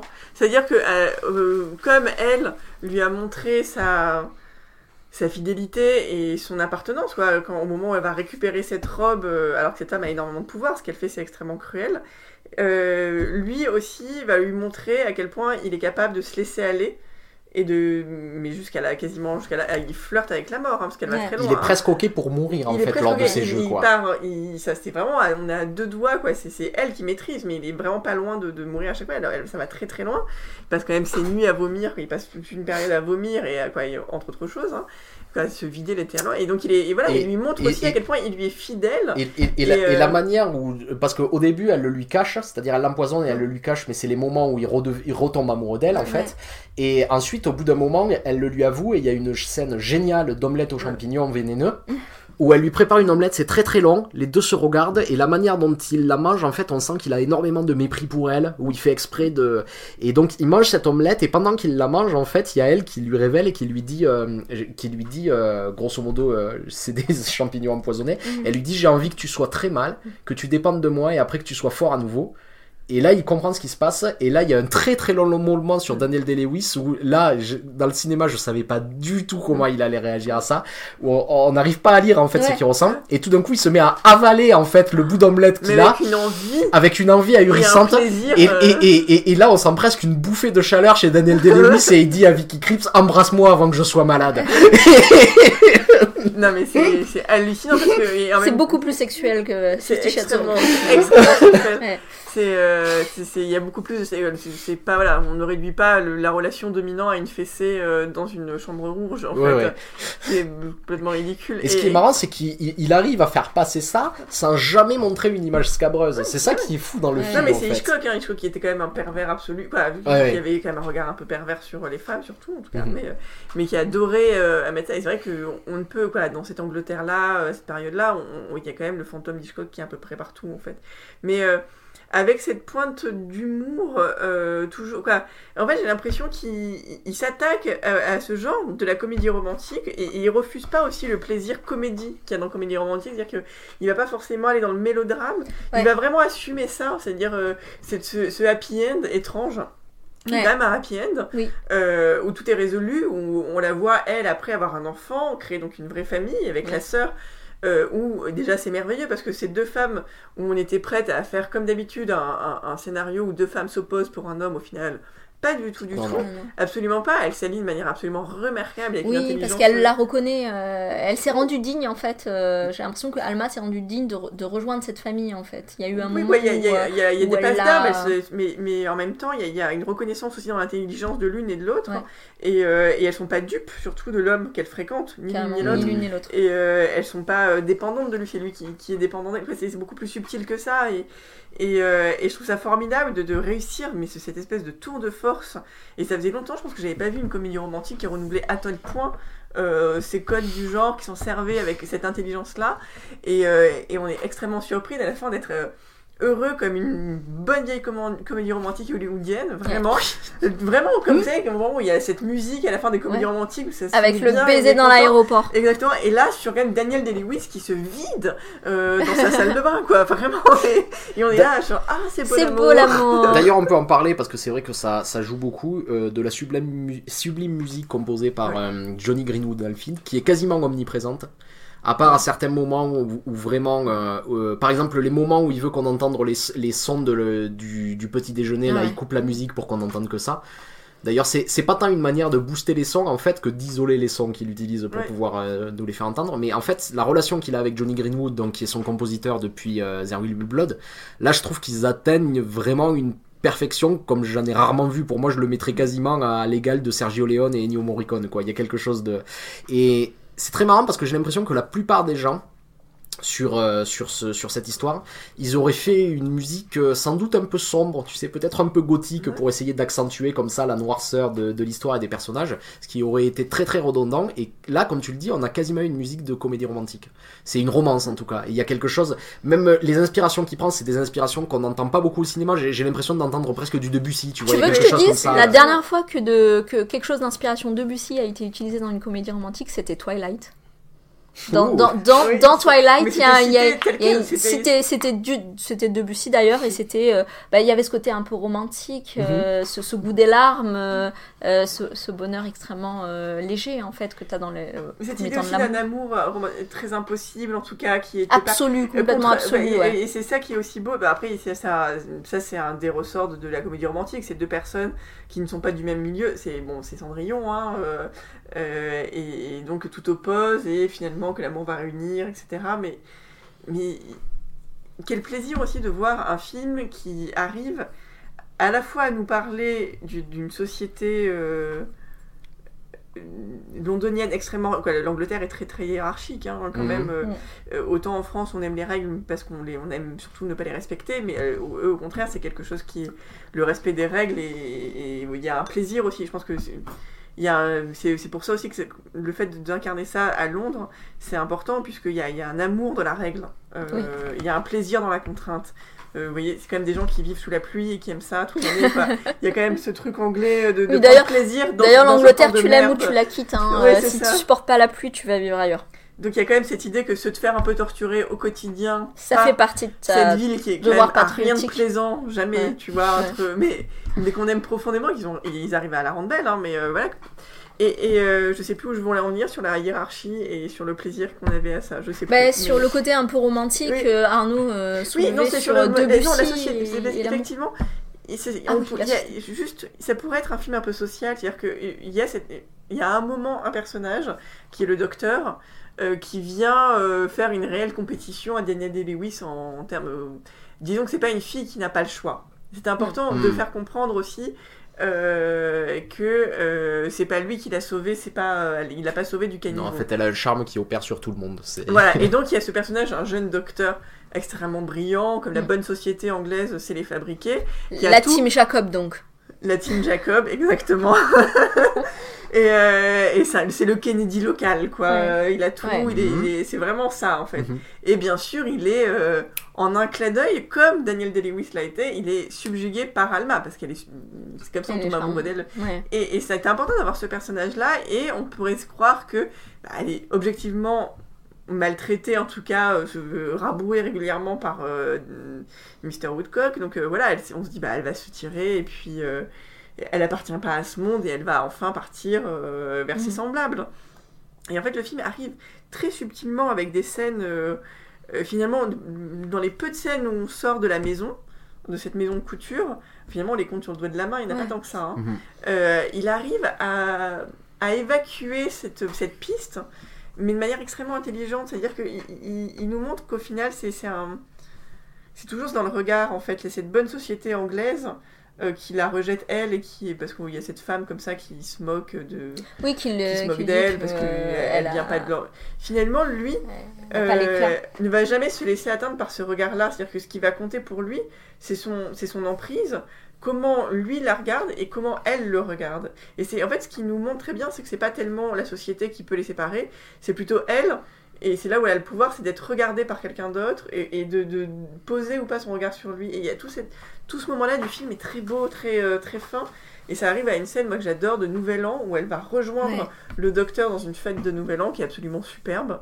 Euh, la scène est. ouais, euh, Et là, là, là à nouveau aussi, euh, là, il fait, il fait clairement référence à lui et au cinéma. C'est-à-dire que quand Daniel Day-Lewis arrive dans cette euh, fête de Nouvel An, il est euh, à l'étage, au balcon, il passe derrière des sièges de cinéma et il regarde, et il regarde en fait la fête comme si elle était, elle était sur un écran de cinéma. C'est encadré une par fête, quelque une fête chose. euh, spectaculaire, il faut insister là-dessus, sur le spectacle, absolument. Quoi. Le- Il y a ce... Mais que ce, ce- ce spectacle est toujours en arrière-plan. En fait, c'est ça qui est beau. C'est lui qui le regarde. On n'est pas dans le spectacle. On n'est jamais dans le spectacle. On est toujours dans le, le point de vue du spectateur, en fait. Exactement. Et il va la chercher. Moi, je pense que c'est une scène où, où d'un coup, cet homme, ce physique qu'on a mis en place, extrêmement sec, maîtrisé, perd, ses- perd ses nerfs. Mais sur un geste, mais d'une précision, c'est une image en fait. Et, il va, et on comprend qu'il est. euh, qui- que cette relation-là, d'un coup, elle est équilibrée. Ouais, Parce qu'en fait, le geste dont tu parles à ce moment-là, euh, c'est Daniel Day-Lewis, si je me trompe pas, Ouais. qui rattrape euh, Alma et qui euh, la prend par la main. En fait, il, il, euh, avec sa main, il la retient par le poignet, en fait. Pas tellement, Et- c'est plutôt quand elle est acculée sur le mur et lui il va s'avancer, il va avoir ce geste de la tête, très italien d'ailleurs Ouais. comme geste, genre euh, on avance comme ça, qu'est-ce que tu. Et ils Vraiment des- disent rien, quoi. disent rien, il, il lève le menton. il lève il le menton, il menton. Et, vraiment, il lève le montant, il lève le regard sur elle, tu vois, Ouais. il l'accroche, il dit mais regarde-moi, il y a vraiment un truc de, mais tu vas me regarder, donc tu, tu vois, il y a un truc, je suis venu te chercher, je te vois, je t'ai trouvé dans la foule parce que c'est vraiment où est Charlie, hein, le moment Ouais. où il Ouais, arrive, c'est vrai.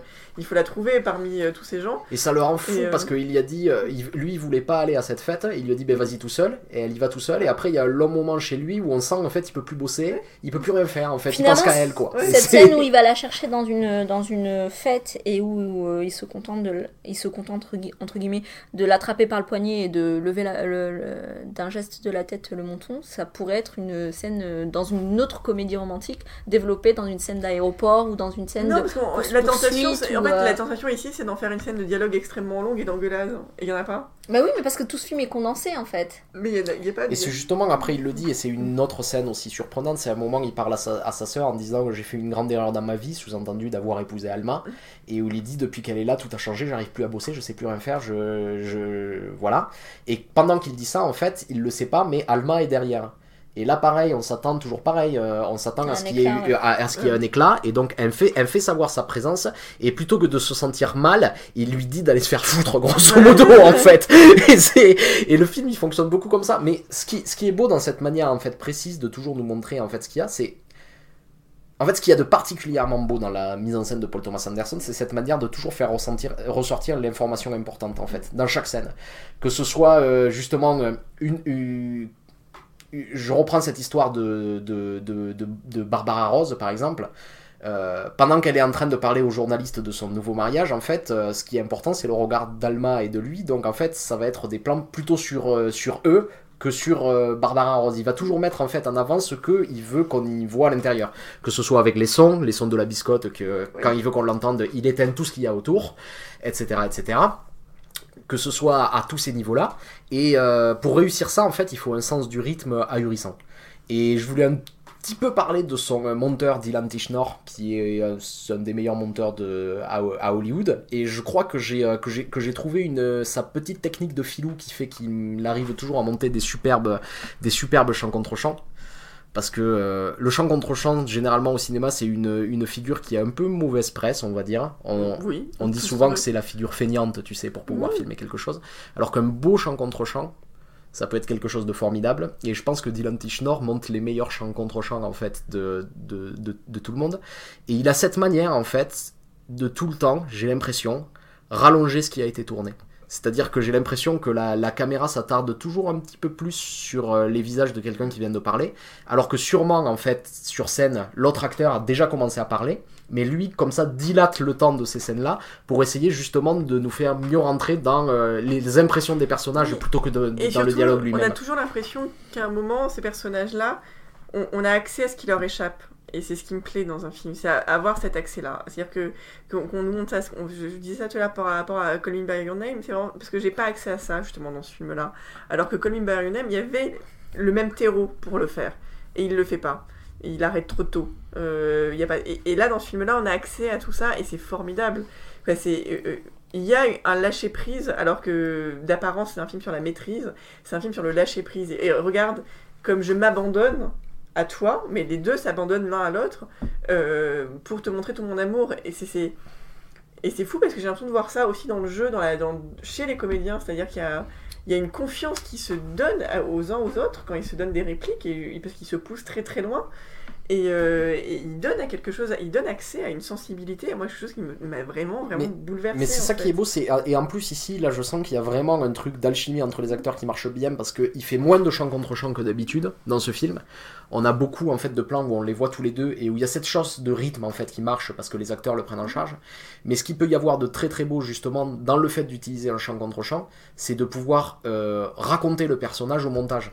C'est-à-dire que euh, l'acteur l'acteur a pu jouer quelque chose, mais si on le laisse pas le temps à la mise en scène en fait de montrer ce quelque chose qui se développe, tu vas pas pouvoir le voir.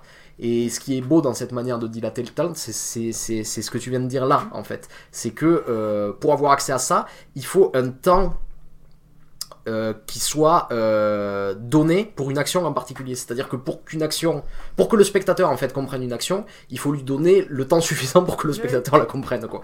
Et là, c'est vraiment en ça, je trouve que le, que le montage est réussi. Et d'ailleurs, euh, on, on- on peut en parler, mais souvent, euh, quand tu vois par exemple la, la liste, de, la liste des, de- des nommés à l'Oscar du meilleur montage, il n'y avait pas Phantom Thread dedans. Je comprends pas, c'est-à-dire que généralement, à meilleur montage, on met euh, le- les films où il y a le, le plus de scènes d'action, genre ça serait les scènes les plus dures à monter. Et en fait, je trouve qu'un un, un, un champ contre champ un peu précis dans Phantom Thread, je pense que c'est beaucoup plus difficile à monter qu'une scène d'action dans Baby Driver, tu vois, par Mais exemple. On, on est d'accord là-dessus, et mais voilà, il a gagné l'Oscar des meilleurs costumes parce que c'était une espèce d'évidence que je pense que il Oui, et les costumes sont Mais super.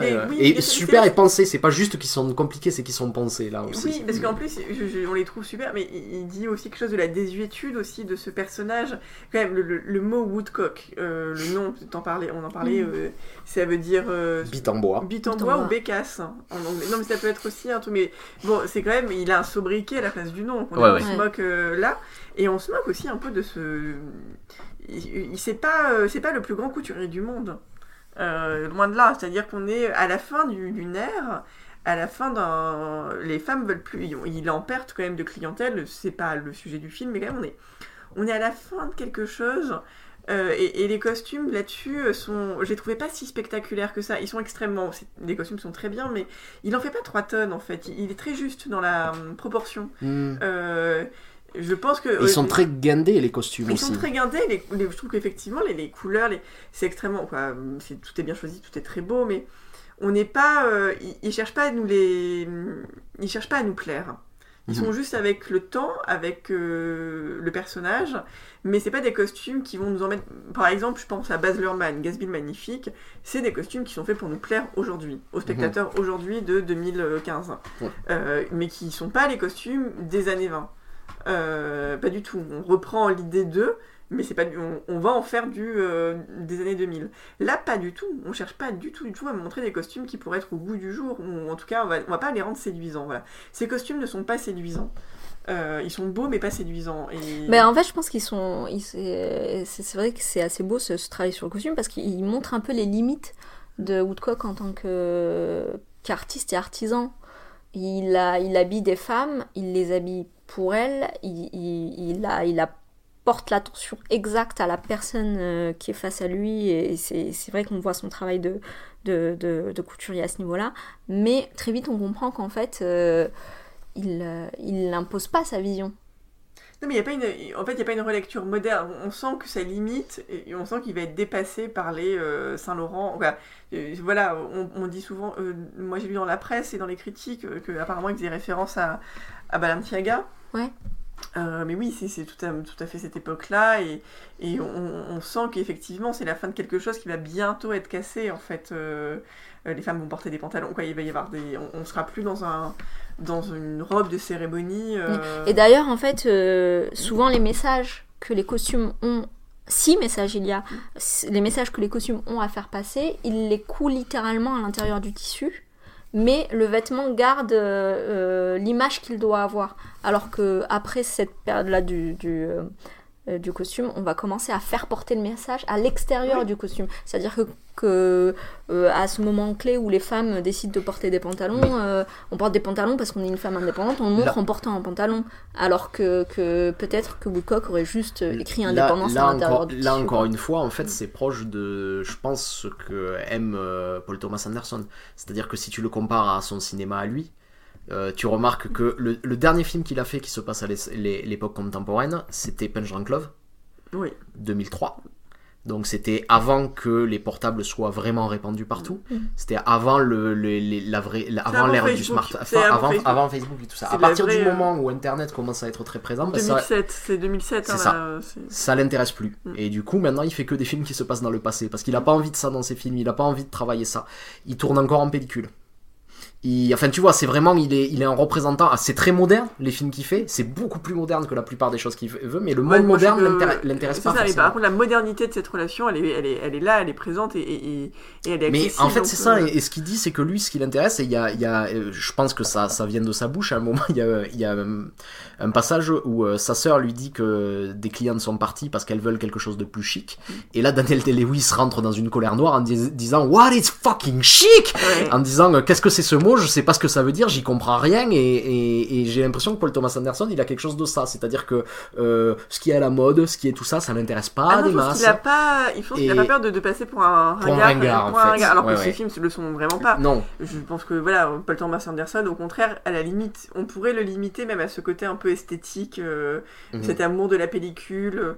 Et, et en plus, qui ici, souvent les gens retournent vers la pellicule. La plupart des gens, moi, dans le travail en tout cas, qui me parlent de pellicule, c'est souvent les, les jeunes réalisateurs parce que ça les, ça les met dans une catégorie, ça leur permet de rentrer dans le cinéma en fait, et de faire du cinéma avec de la pellicule.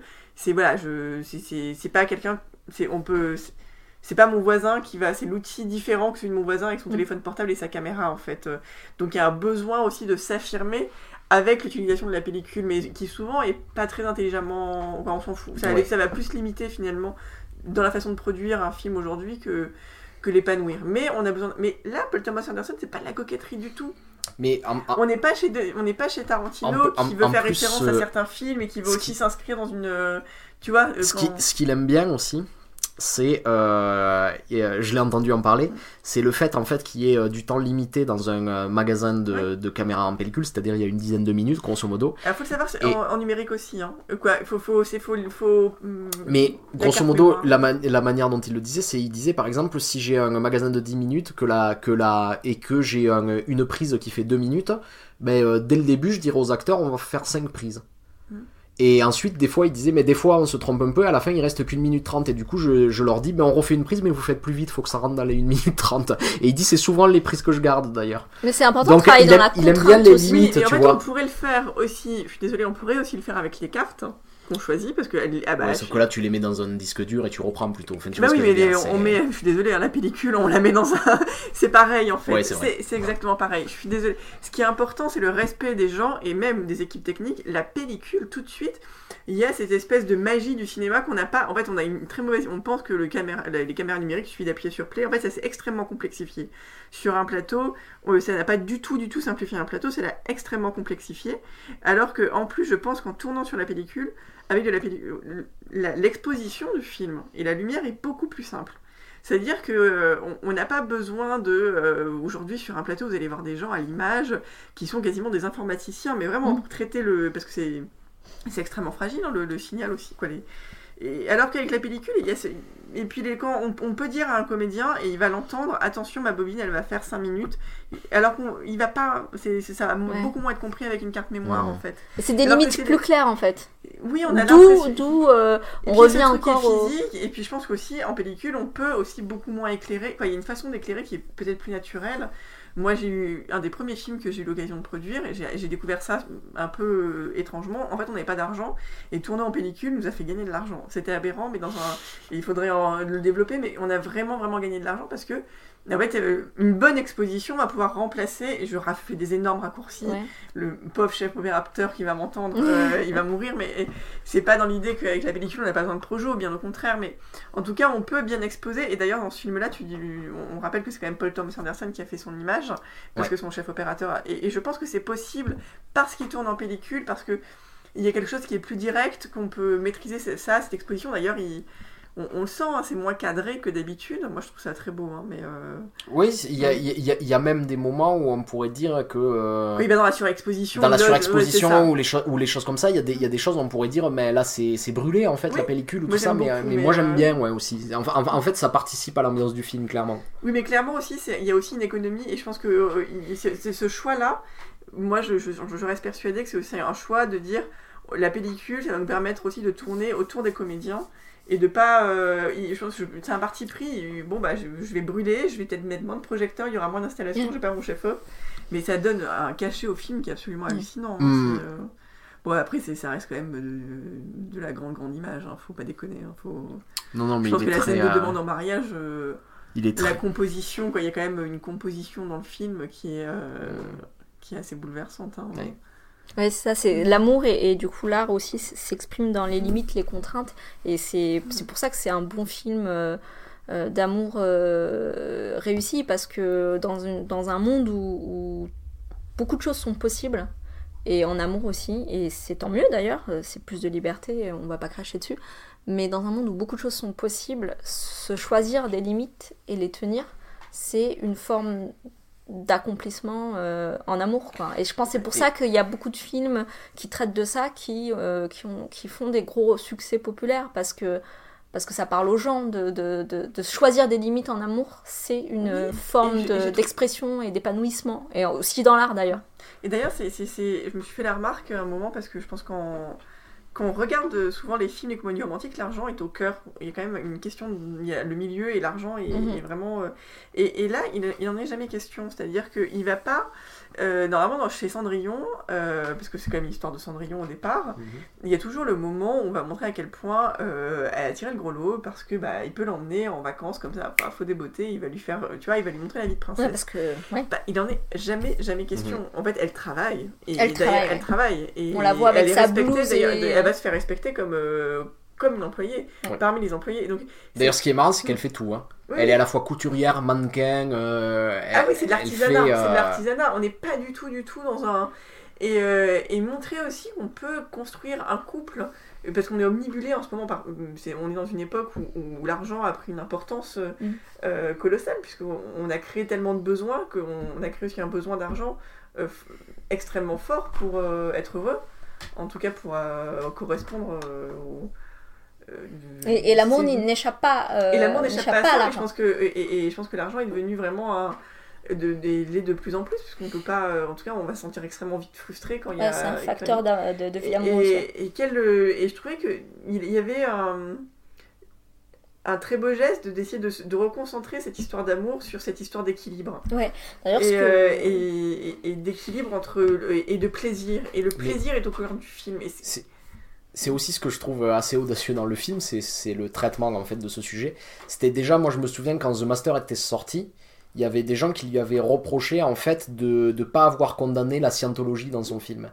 Et euh, j'ai envie de dire, ouais, mais c'est pas ce qui l'intéressait. Ce qui l'intéressait, c'est de montrer euh, la société dans laquelle la scientologie est possible. Et de montrer ses rapports de domination, de montrer Ron Bard, en fait, tel qu'il le voyait.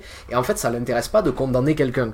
Et de la, de la même manière, ici, on a un, un- un type qui est clairement euh, dans, dans une volonté de domination, qui, qui, au début, en tout cas, est montré comme un ogre. Et bizarrement, quand t'arrives à la fin du film, quand l'équilibre est trouvé dans la relation, t'arrives plus tellement à le voir comme ça, en fait, le type, quoi. C'est... Et c'est, c'est, c'est- et je trouvais ça très beau de, de, de, de nous parler, en tout cas d'a- d'aller vers là. Et, et, ça me manquait. C'est ce qui fait. Par exemple, on a beaucoup parlé de La La Land à la même période l'an dernier, euh, qui est devenu comme ça le, le nouveau. euh, le, le- le nouveau tube de comédie romantique, hein, faut, Oui. faut le dire. Et on disait, ah, c'est génial, il a fait une comédie romantique où ça se finit mal à la fin, ou modernité, ou génie. Non, nul, nul. Moi j'ai arrêté La La Land avec la. la- bon. ok. Euh, j'ai arrêté La La Land au moment où l'histoire d'amour justement s'est cristallisée autour de quoi Elle discute, il y a une scène où ils sont chez eux et elle parle à sa mère du de la situation financière de, de- de son amour et, et on sent vraiment que c'est hyper important et, et là où normalement effectivement Demi pour moi a réussi une porte euh, avait réussi euh, à à parler effectivement des contraintes économiques, c'est-à-dire que bah, il faut quand même pour faire un enfant. Mais là, Mm. il parlait d'une mère-fille dans une certaine à une certaine époque et d'un homme qu'on envoyait à la guerre. Damien Chazelle, lui, il parle juste de euh, ah oui, c'est quand même important que l'homme mais- euh, ramène, euh, tu vois, un bon rôti chaud à la maison, quoi. Tu vois, il faut qu'il Ce aille. qui est euh, d'ailleurs mais- aussi mais désolant sur- Dans, dans les autres comédies romantiques euh, qui veulent essayer d'explorer euh, le genre de, de- de- du rapport amoureux de dominant-dominé, c'est que systématiquement, que ce soit dans Twilight ou dans euh, comment ça s'appelle Fifty Shades of Grey, euh, le mec vient et noie la meuf sous l'argent, mais il la noie littéralement. Alors que là, il doit gagner. Mais- mais il doit- surtout- alors que là non, la- l'argent est, est mis hors des limites euh, du contrat qui euh, du contrat et du domaine de- amoureux qu'il y a, euh, qu'il y a dans cette histoire quoi. La grande différence en fait euh, entre La La Land aussi et ce film, c'est que donc dans La La Land, pour faire un parallèle vraiment avec l'histoire, c'est au début on a euh, Emma Stone qui n'aime pas le jazz et, euh, et euh, comment il s'appelle déjà euh, Ryan Ah Ryan Gosling lui qui aime le qui aime le jazz. et en fait à partir du moment où ils se mettent en- à- ensemble, euh, elle se met à aimer le jazz. Et euh, il y a même une discussion où elle elle lui dit mais euh, tu- sais, on a, on a tout le monde, grosso modo, tout le monde n'a pas à, à- à- à comprendre ça, etc. Et lui, il dit, mais si, mais toi, maintenant, tu aimes le jazz parce que je t'ai, je t'ai expliqué Je comment on l'est, parce que je t'ai éduqué, je t'ai expliqué comment on aimait le jazz. Sous-entendu, en fait, pour qu'une, déjà pour qu'une femme aime le jazz, il faut qu'un homme lui explique. Oui. Et ensuite- Euh, non, mais il y a beaucoup de problèmes dans La La Land. Hein. Et- pas tous les soulever en même temps. Et Euh, ensuite- en- en- merci Arnaud. Et, et ensuite, la deuxième chose, ben, t'as le droit de pas aimer le jazz. Et ça c'est te rend pas moins aimable, Voilà, en fait. et c'est pas une question de pas comprendre. Tu peux ne pas aimer le jazz. Il y a des gens qui n'aiment pas le jazz, c'est comme ça. Et de la même manière, si tu le fais, si tu, si tu fais euh, un parallèle avec Phantom Thread, la scène où en fait elle refuse d'aimer le tissu que lui dit d'aimer le mec, et où elle dit mais je vais garder mes goûts. Ouais. Ben en fait, je trouve ça beaucoup Et tu plus. vas m'aimer, je, je tu trouve vas ça. voir, tu vas m'aimer C'est avec ça. mes goûts. C'est, c'est, beaucoup plus libre, moderne et équilibré sûr, que la la ouais, Land, mine de rien en fait. Mais oui, mais c'est tellement on est dans le conservateur parce que c'est un film tellement conservateur que j'ai, plus de mots pour le décrire. mais et, et je trouve que c'est le problème, c'est que les La La Land, euh, on en a tout le temps en fait. Et, surtout, euh, moi, ce qui me choque, c'est que les La La Land, les Twilight et les Fifty Shades of Grey ont l'apparence de la modernité. Oui. Alors qu'en fait, c'est ultra rétrograde, ces histoires. Non, Alors que, finalement, un film qui se passe dans les années 50, avec un homme qui engage sa nana pour travailler chez lui, et qui la relook, et qui te la refond complètement en mode Pygmalion, pour vivre chez lui et sa sœur, est beaucoup plus moderne, parce que parce qu'il dit de l'amour, euh, parce qu'il dit de, de- de- des relations entre un homme et une femme, qu'elles sont faites dans le libre arbitre et en fait dans la c'est de choisir les limites qu'on s'est choisi jamais les, limites que, que- la société ou que ce que tu penses que je devrais avoir quoi. Et surtout de Et pas être. se limiter. En plus, de trouver aussi la forme qui leur correspond à eux deux et que ça soit bah, de se faire quasiment mourir régulièrement. Si c'est ça qui vous fait prendre votre pied, allez-y. et c'est tellement, c'est tellement un discours que j'ai plus dans les comédies romantiques. que je- j'en ai et- pas retrouvé des Et et j'adore cette petite pointe d'humour où, euh, à partir du moment où ils trouvent cet équilibre, en couple, il y a une ellipse et elle pousse un landau, tu sais. Comment la famille se crée autour de cet équilibre retrouvé Et, comme un. et comment, moi, en tant que spectatrice, j'applaudis. Je Oui, dis, mais oui, bravo, c'est c'est ça. ça, qu'il fallait faire depuis le il début, il fallait à- l'empoisonner. À, à éliminer tout le jugement moral qu'on pourrait avoir. Est-ce que c'est bien, pas bien, sale, bœuf qu'il y a dans Fifty Shades? C'est c'est un film qui se pose tout le temps la question de est-ce que c'est bien ou pas de mettre une fessée à quelqu'un? J'ai envie de dire, si la personne elle, elle, a- elle a rien contre euh, que tu lui mettes une fessée à ce moment-là, on n'a pas un film à en faire. J'avais vu une interview de Paul Thomas Anderson où t'as un journaliste qui lui demandait ça, qui lui disait mais vous croyez que c'est euh, que c'est moral quand même qu'elle l'empoisonne Et il savait pas quoi répondre. Il était là, genre je m'en fous en fait. Je... C'est pas ça que j'explore. bon, on a tout dit? Bah, on aura plein de choses à redire un jour dessus. Hein. Ouais, ouais, ouais. Non, mais je crois que c'est c'est un film qui nous a qui nous a plu à, à tous. Donc on, On vous conseille d'aller le voir. Euh, Qu'est-ce que je peux dire? Mais ah bah, euh, vous pouvez euh, nous suivre sur euh, Facebook, euh, troisième rang, sur Twitter, sur Instagram. Si vous avez des commentaires à nous envoyer, vous pouvez nous les envoyer sur notre adresse email. Vous verrez tout ça dans euh, les descriptions en dessous. Et on vous dit à la semaine prochaine. Très certainement. Gros poutou.